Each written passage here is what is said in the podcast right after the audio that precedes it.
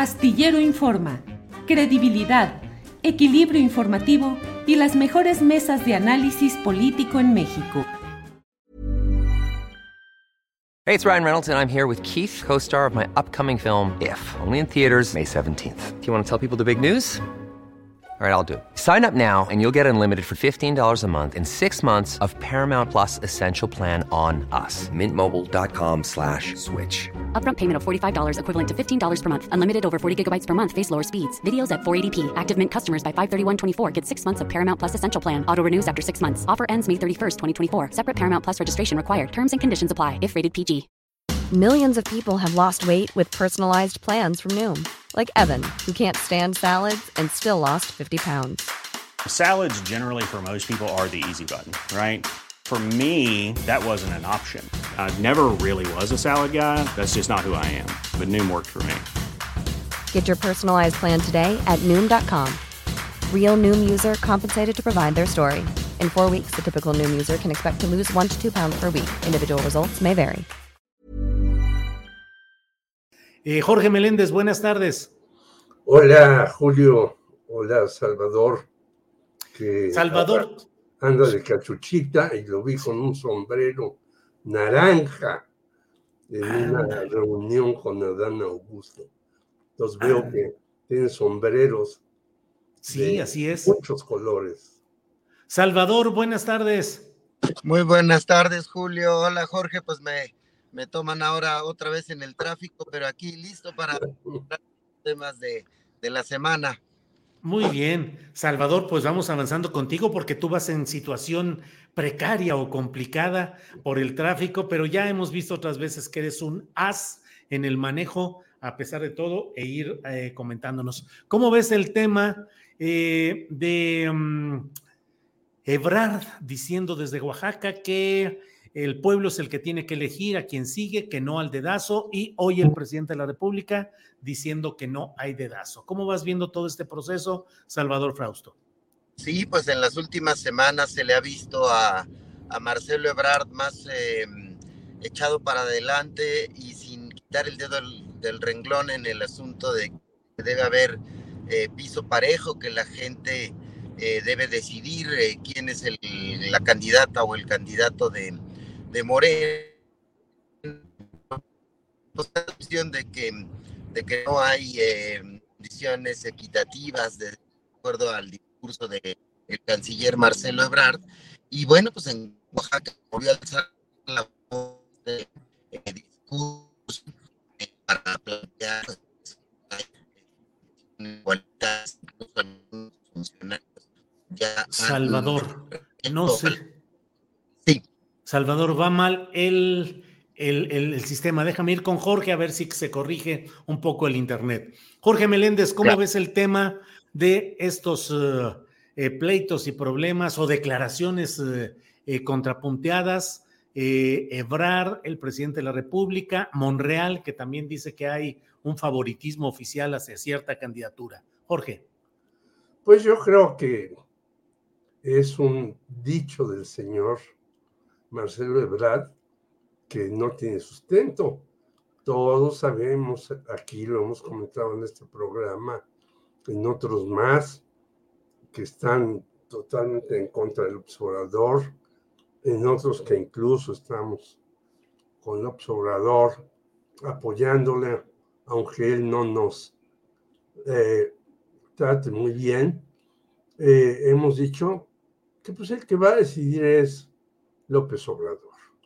Eso de que no hay dedazo, de que estamos, bueno, es que hablar de que estamos en una democracia donde hay partidos, bueno, ¿qué son los partidos?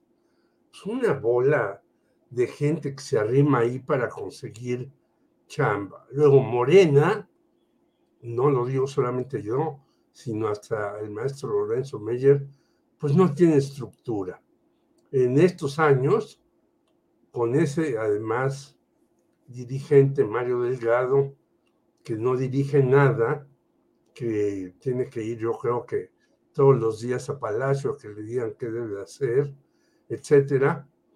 Entonces, aquí tenemos alguien que ya lo dijo Paco Cruz hace rato, bueno, este, si la maestra Delfina, que yo creo que va a ganar y que en efecto las encuestas, y ahora lo dice muy arrogante el señor Héctor Aguilar Camina en su artículo, las encuestas no votan. Entonces, como diciendo, va a ganar Alejandra del Moral en el Estado de México y en el 24 no tiene segura la victoria morena. No, aquí eh, López Obrador es el que tiene el sartén por el mango. Él va a decir, ¿en base a qué? Pues en base a los criterios que él conoce y que sabe que si alguien hace una cosa indebida, pues va a caer. Si alguien eh, no levanta en las encuestas, también no tendrá posibilidades. Y aunque él dice que se va a su rancho, que ya sabemos de Tepetitán, que él llama la chingada, de todas maneras él estará presente en este momento, en el próximo sexenio, en un buen tiempo. Estará ya sin hablar, sin decir, pero como todo manager del béisbol, y él es el que hace las cosas, manda las señales. Pues tú ves un partido de béisbol, Julio, hay un señor en la, cerca de la primera base, que es el instructor para si hacen pisa y corre o hacen toque de bola o demás. Hay otro instructor en la tercera base que le puede decir al cuate que está en la tercera base, si el elevado es muy largo, lánzate a home. Pero el manager, el coach, el que dirige todas las acciones, está abajo en la caseta, pero es el que realmente señala qué se debe de hacer en todo el equipo, ¿no? Oye, Jorge, ¿y a Claudia Sheinbaum la ves en primera base o en tercera base ya lista para correr a home? Pues yo creo que ella está en tercera base para correr a home, pero la pueden poner out. Es decir, si no termina bien la carrera, sale un elevadote muy largo y demás, y ella cree que puede llegar fácilmente a home. Pues en un pisa y corre. y entonces el que llega será otro. Y yo creo que la carrera sigue entre ella, que me parece que, bueno, tú lo has señalado. ¿Por qué mete a Amador Rodríguez Lozano como eh, uno de sus asesores? ¡Oh! ¿Por qué contrata a dos asesores estadounidenses ahora para las cosas? ¡Oh! ¿Por qué hace un promocional parecido a la señora Yanes? ¡Oh! Es decir, está, creo que haciendo mal algunas cosas que le pueden traer problemas muy serios. Y por eso vi el sombrero anaranjado de Salvador. Adán Augusto, pues está haciendo las cosas, creo que muy tranquilo. Creo que es la tercera opción, por si hay un jaloneo muy fuerte entre Marcelo y Claudia Sheinbaum, pero es la tercera opción. Y yo sigo diciendo, aquí está entre dos. Entre dos. Y Monreal, bueno, pues ya dijo, yo no soy nadie. Claro, bien. lo agarraron por ahí. Bien, Jorge. Salvador Frausto, Salvador, ¿nos escuchas bien? Yo los escucho bien. Eh, me parece que ya se ve bien o todavía no. Ya se ve bien y se escucha bien. Salvador, leí a detalle la entrevista que hicieron en Café Milenio a Adán Augusto López Hernández, donde por cierto, de veras, usted luce un sombrero muy coquetón de color rosa o anaranjado, no sé, porque aquí en la imagen, pero ¿qué impresión te quedó de esa entrevista? A mí la impresión es que Adán Augusto no quiere comprometerse mucho, quiere un lenguaje muy cuidado y una insistencia en ser la continuidad política del presidente López Obrador. Salvador. Sí, pues me dio la impresión en esta entrevista que tuvimos varios periodistas de Milenio con el secretario de Gobernación, eh, que él está plantándose como eh, la versión eh, más parecida a López Obrador dentro de las corcholatas, no se mueve del discurso de López Obrador ni un ápice, es decir, salvo que dice que haría las mañaneras un poco más cortas. fuera de eso, eh, su discurso es absolutamente obradorista, se presenta como el continuador más fiel del movimiento eh, que encabeza eh, Andrés Manuel López Obrador. Y, bueno, pues en ese terreno se mueve, igual que Jorge, lo veo como la tercera opción, como una especie de plan B del presidente López Obrador, que si todos los signos o señales que vemos son correctos, pues hasta ahorita eh, estaría favoreciendo a, Claudia Sheinbaum, pero eh, pues en política todo puede pasar, eh, todo puede pasar, pueden ocurrir circunstancias y pueden debilitarse las, los aspirantes, y en ese sentido no me parece que ni Adán Augusto ni Marcelo Ebrard vayan a, declinar, ni, ni incluso Ricardo Monreal, que tiene incluso menos posibilidades, o Fernández Noroña, que también tiene menos posibilidades, pues se van a seguir jugando un rato más a, ver qué pasa. La siguiente estación es, como bien se ha dicho, eh, la elección en el Estado de México, donde eh, pues el asunto está muy, muy peliagudo, em, donde a pesar de que la mayoría de las encuestas tienen a Delfina eh, con más de 20% de diferencia con respecto a Alejandra del Moral, Em, pues hay eh, también expresiones del lado de, del PRI, del PAN y del PRD, de sus equipos de campaña, que ya se habría cerrado la elección a un dígito. Eh, pues ya sabemos que previo a las elecciones hay que ser muy cuidadosos en cómo cree uno en las encuestas o no. El propio Adán Augusto nos dijo en aquella entrevista con Milenio eh, televisión que hoy sale publicada en, el, en la web y en el impreso, eh, pues que él considera que las encuestas sí están cuchareadas, la mayoría de ellas. Entonces, eh, pues hay que ver qué pasa con esta elección en el Estado de México en primer lugar y pues eh, si revisamos las cifras electorales de los últimos 94 años, durante los primeros 70 años el PRI arrasaba con 100%, 90%, en promedio hasta finales de los 80 ganaba el PRI con 90% de los votos.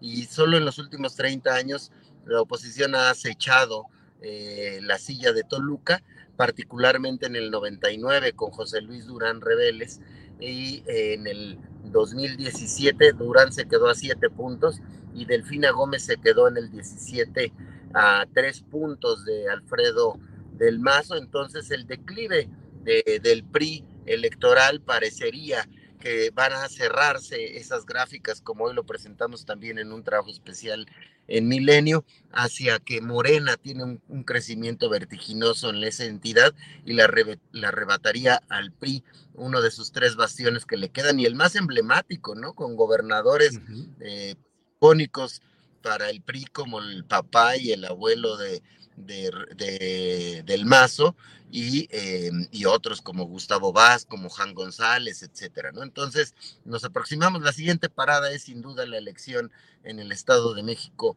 y Coahuila, que seguiría yo sosteniendo que eh, la del Estado de México será para Morena y la de Coahuila para el PRI y PAN y PRD.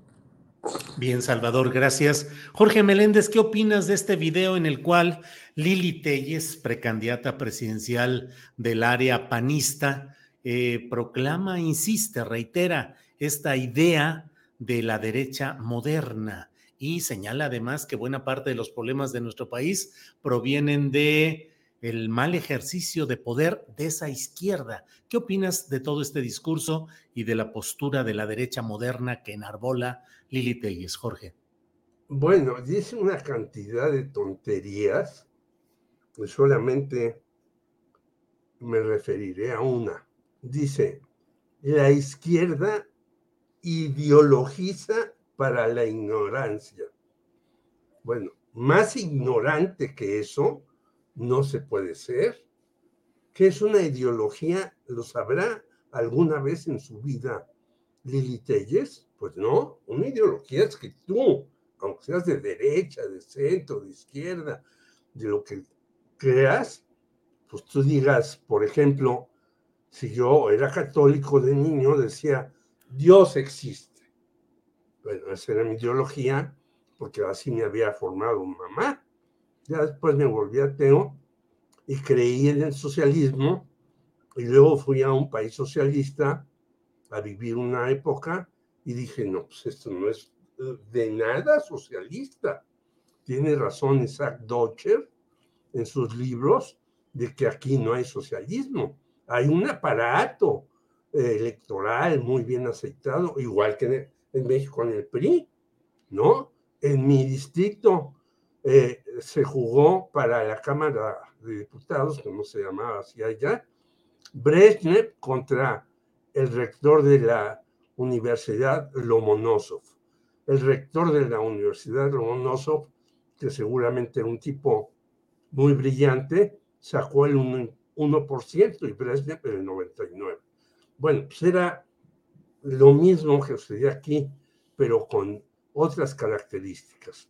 Tú llegabas a cualquier lugar, a cualquier lugar, a un restaurante, a visitar a un amigo, y te pedían propos, le decían ellos. O sea que enseñaras tu de identificación.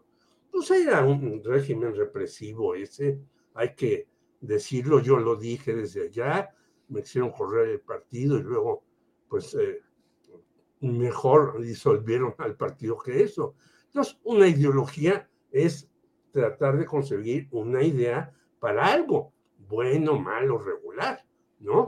Entonces, que diga esto esta señora y luego que diga que la derecha hace emprendedores a las personas, bueno, eso tiene muchos años que lo dicen los señores del neoliberalismo. Y una bola de tonterías, pero lo que me parece es que hasta Calderón dice, bueno, si es una tonta, pero dice una serie de cosas quiere decir que el PAN está hecho ruinas. No tienen la menor idea ni en qué siglo viven, ni qué van a hacer, ni por dónde se van a. Hey, it's Ryan Reynolds, and I'm here with Keith, co star of my upcoming film, If, only in theaters, May 17th. Do you want to tell people the big news? All right, I'll do it. Sign up now and you'll get unlimited for $15 a month in six months of Paramount Plus Essential Plan on us. Mintmobile.com slash switch. Upfront payment of $45 equivalent to $15 per month. Unlimited over 40 gigabytes per month. Face lower speeds. Videos at 480p. Active Mint customers by 531.24 get six months of Paramount Plus Essential Plan. Auto renews after six months. Offer ends May 31st, 2024. Separate Paramount Plus registration required. Terms and conditions apply if rated PG. Millions of people have lost weight with personalized plans from Noom like Evan, who can't stand salads and still lost 50 pounds. Salads, generally, for most people, are the easy button, right? For me, that wasn't an option. I never really was a salad guy. That's just not who I am. But Noom worked for me. Get your personalized plan today at Noom.com.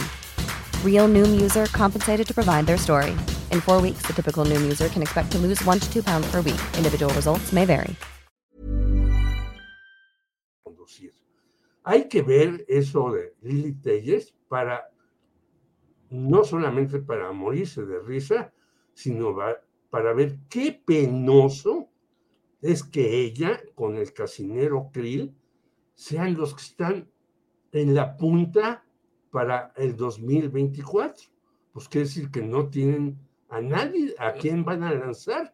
Krill también hace una serie de afirmaciones bastante grotescas que ni él mismo se las cree. Bien, Jorge, regresamos con Salvador Frausto. Salvador, ¿cómo ves el tema de los maestros? Eh, hoy el presidente de la República anuncia un aumento salarial con la presencia del liderazgo tradicional del CENTE y afuera está la CENTE protestando y haciendo marchas.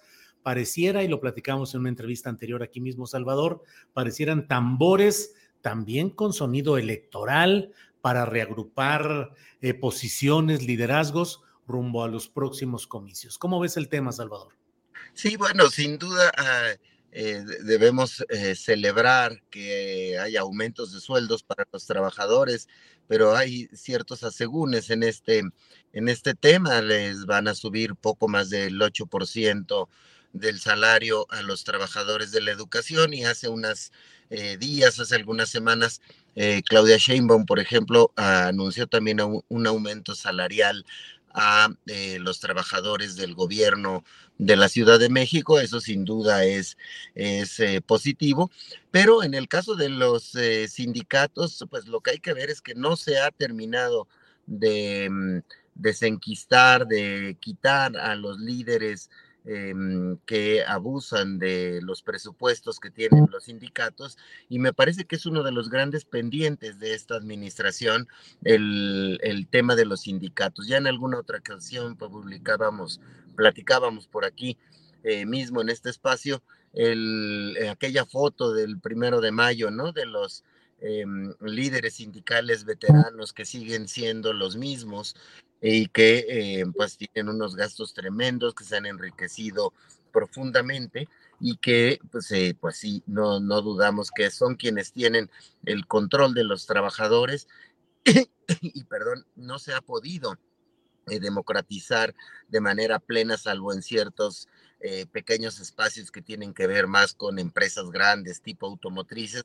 que se ha logrado em, democratizar o poner a elecciones em, limpias o claras transparentes eh, las dirigencias de los sindicatos. Entonces, em, sí, ahí veo con preocupación ese tema. Y a la par me gustaría referirme brevemente al tema de Lili Telles.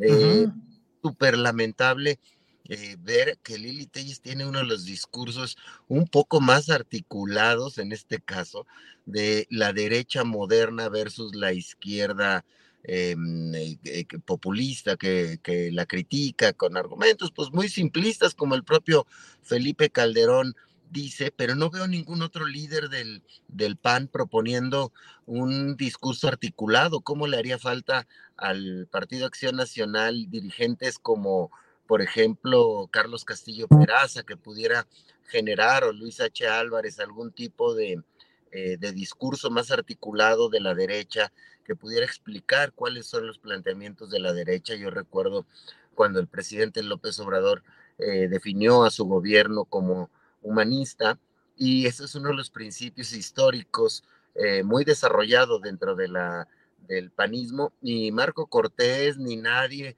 salió a tratar de, defender que el PAN ha planteado eh, como uno de los principios de la democracia cristiana, em, el humanismo como uno de sus principios importantes, básicos. Entonces no hay discurso articulador, inteligente, intelectual desde la derecha mexicana y en cambio un personaje que no seguramente no tiene ninguna formación intelectual como Lili Telles, eh, viene a ponernos un discurso pues básico, eh, simplón, pero por lo menos eh, está teniendo un, una avanzada ingenua de, por dónde debería articularse la derecha mexicana. Entonces, sí, pues vi con mucha preocupación y, también con interés el discurso de Lili Telles, que además compara en la izquierda populista dice, vamos al barranco tipo Cuba, Venezuela, incluso incluye Argentina. Y del lado de los eh, eh, de la derecha em, eh, moderna, articulada, pone a Corea del Sur y, a la Gran Bretaña. Entonces, bueno, pues ahí hace sus esfuerzos Lili Telles y pues sigue arriba en las encuestas en, el, en ese lado del espectro político, Julio y Jorge. Gracias, Salvador. Jorge Meléndez, ¿hay espacio eh, eficaz y con probabilidades de triunfo para una ultraderecha o una derecha moderna como la que plantea Lili Telles, que en el fondo es eh, la continuidad de las ideas de Vox de España y de algunos líderes latinoamericanos de esa derecha a la extrema, que es eh, lo que hoy está planteando esta señora, Jorge? Yo creo que no, para nada. Y creo que no porque mal que bien, con todos los problemas que hemos tenido, con toda la baja de presupuesto para las universidades y demás, con toda una serie de acciones que no han fructificado desde mi punto de vista en este régimen como las universidades del bienestar que me parece que no han dado el fruto requerido, sino que están ahí y demás, este país ya cambió y tienes una clase media que quiere otra cosa, una clase media que además con las observaciones que hace Lili Telles, es como eh, si pusieras a, en términos de mujer a un franco a decir, vamos a tener orden, vigilancia, no vamos a permitir los desórdenes de los chavos. Entonces, bueno, ni en tu casa lo puedes hacer, Julio. Yo no digo eh, ya en la sociedad, entre los chavos, pues tú ves en todos los países, si uno ve las películas, ahora que es facilísimo verlas en Netflix y en todas las otras eh, eh, lugares donde se producen este tipo de cintas, tú ves grafiteado por aquí, por allá, los chavos saliendo, llegando en las discotecas y demás. Imagínate que diga Lili Telles, vamos a meter en orden a los chavos, no les vamos a permitir esto, aquello y lo demás. Bueno, no solamente se ríen, sino le hacen una manifestación a los panistas de aquí de que están en el sur, este, en la avenida Coyoacán, y toman el, el, este, el edificio, que es un edificio, además como ahora sucede con muchos eh, impresos, casi vacío. Es decir, si tú vas a, Reforma o a Universal, son de esos grandes elefantes que ya no tienen razón de ser. Entonces, eh, ¿cómo puede pegar un discurso de esta señora de los jóvenes?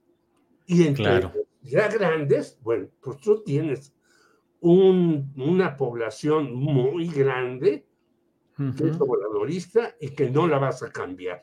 Aunque tengas un candidato muy atractivo de la derecha, ellos van a seguir diciendo, el señor López Obrador nos dio la tarjeta para los adultos mayores, que se llamaba entonces así, y nos ha dado esto y nos ha dado, y vamos con él a morir.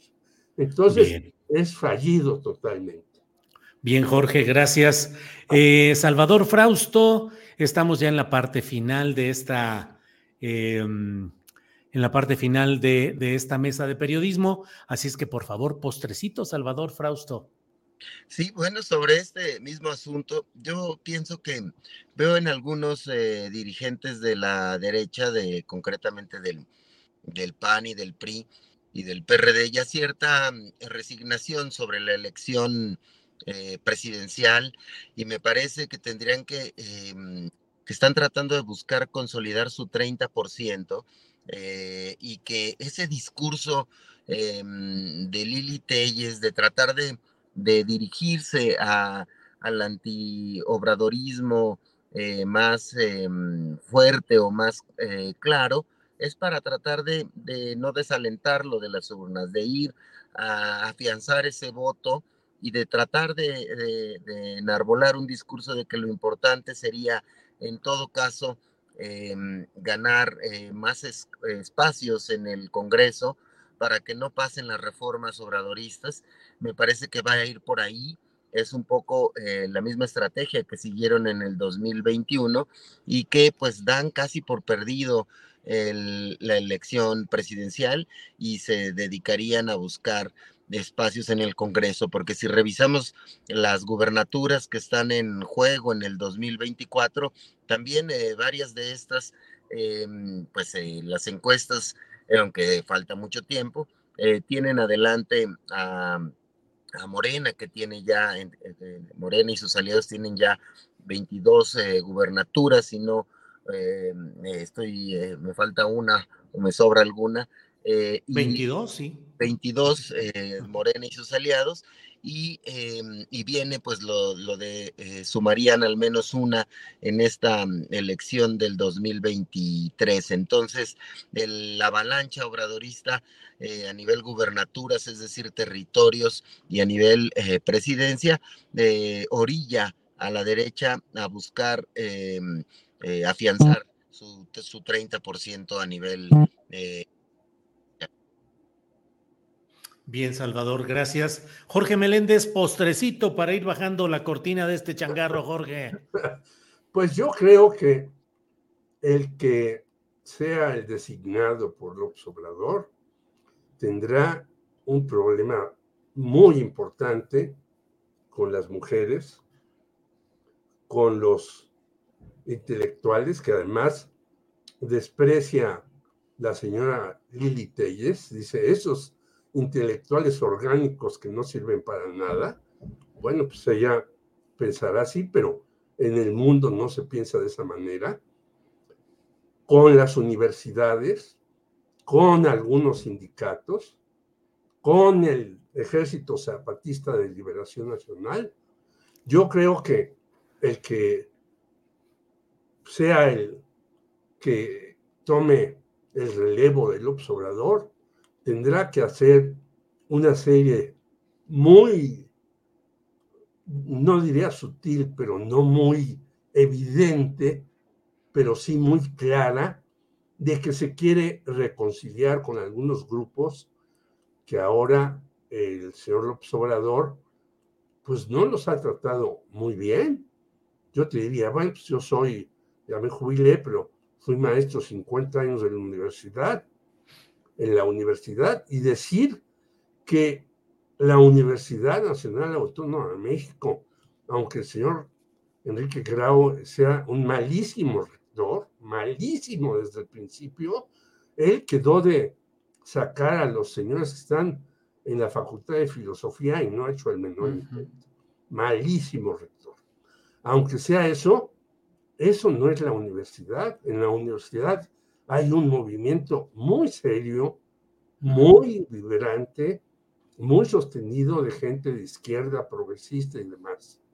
Y así en el feminismo hay, bueno, muchas mujeres que quisieran estar más arropadas por el gobierno, las madres buscadoras de sus hijos, va, van a quedarse ahí pendientes muy graves que yo creo que hay que solucionar. Y me parece que el próximo candidato tiene que ya estar trabajando muy claramente sobre esos temas en lugar de estar pensando en otra cosa. ¿Quién será el candidato? No lo sé, pero ese tipo de cuestiones tendrá que irlas resolviendo claramente para que no tenga graves problemas en su tránsito en la campaña y cuando tome el poder. Bien, Jorge, pues muchas gracias. Salvador, estamos ya agradeciendo tu presencia, tu participación. Has llegado a buen destino. Así es que gracias, Salvador. Buenas tardes. Buenas tardes, Julio. Jorge, un abrazo. Y el sombrero era rosa. Eso te iba a preguntar exactamente. Sí, ahí se veía rosa, ¿verdad? Sí, pero eh, vi que en la, en la televisión sí eh, coqueteaba con lo, con lo naranja. Ah, bueno, yo lo ¿Y la corbata de qué color era? Era roja, roja. No, se ve la fotografía con los tonos oscuros de trajes y corbatas tradicionales y el único espacio que es diferente es mi querido Salvador Frausto. Gracias, Julio. que estés bien, Salvador. Hasta luego.